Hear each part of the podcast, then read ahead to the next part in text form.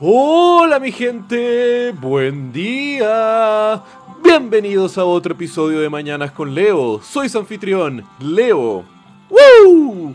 Ya es viernes 25 de mayo, cerrando la semana, ya casi cerrando el mes de mayo.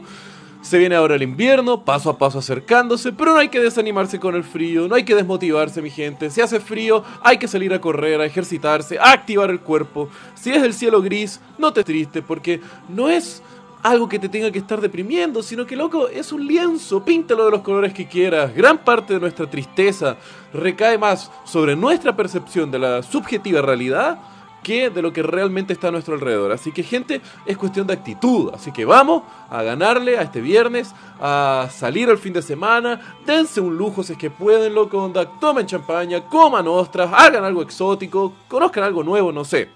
Y hablando de ostras, ¿sabían ustedes que en la bahía del río Hudson, donde se fundó la ciudad de Nueva York, y haciendo continuidad nuestro episodio de ayer, antes eh, de, de haber esa pequeña ciudad, se estimaba que en la bahía había una población de trillones con TR de ostras, las cuales actuaban como un filtro natural para el agua y además como una barrera para las subidas que se generaban del mar por los distintos huracanes que venían año tras año.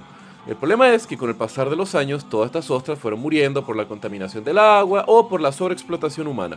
El tema es de que desde el 2012 con el huracán Sandy que dejó la cagada en Nueva York destruyendo billones y billones de dólares en edificios, en todo, dejando la cagada en la ciudad, se ha generado un proyecto liderado por la arquitecta Kate Orff, en la cual están eh, diseñando arrecifes sintéticos de materiales reciclados para cosechar y cultivar y traer de vuelta a las ostras para la bahía de Nueva York.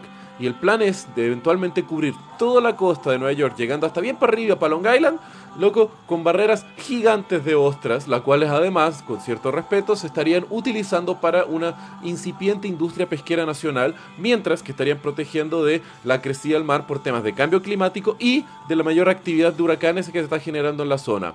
¡Loco! ¡Qué hermoso eso! Estamos utilizando la tecnología junto con la naturaleza como herramientas para salvaguardar a la seguridad humana y potenciar nuestro crecimiento. ¡Loco! ¡Qué hermoso! ¡Qué loco! Ya. Los quiero, mi gente. Besos.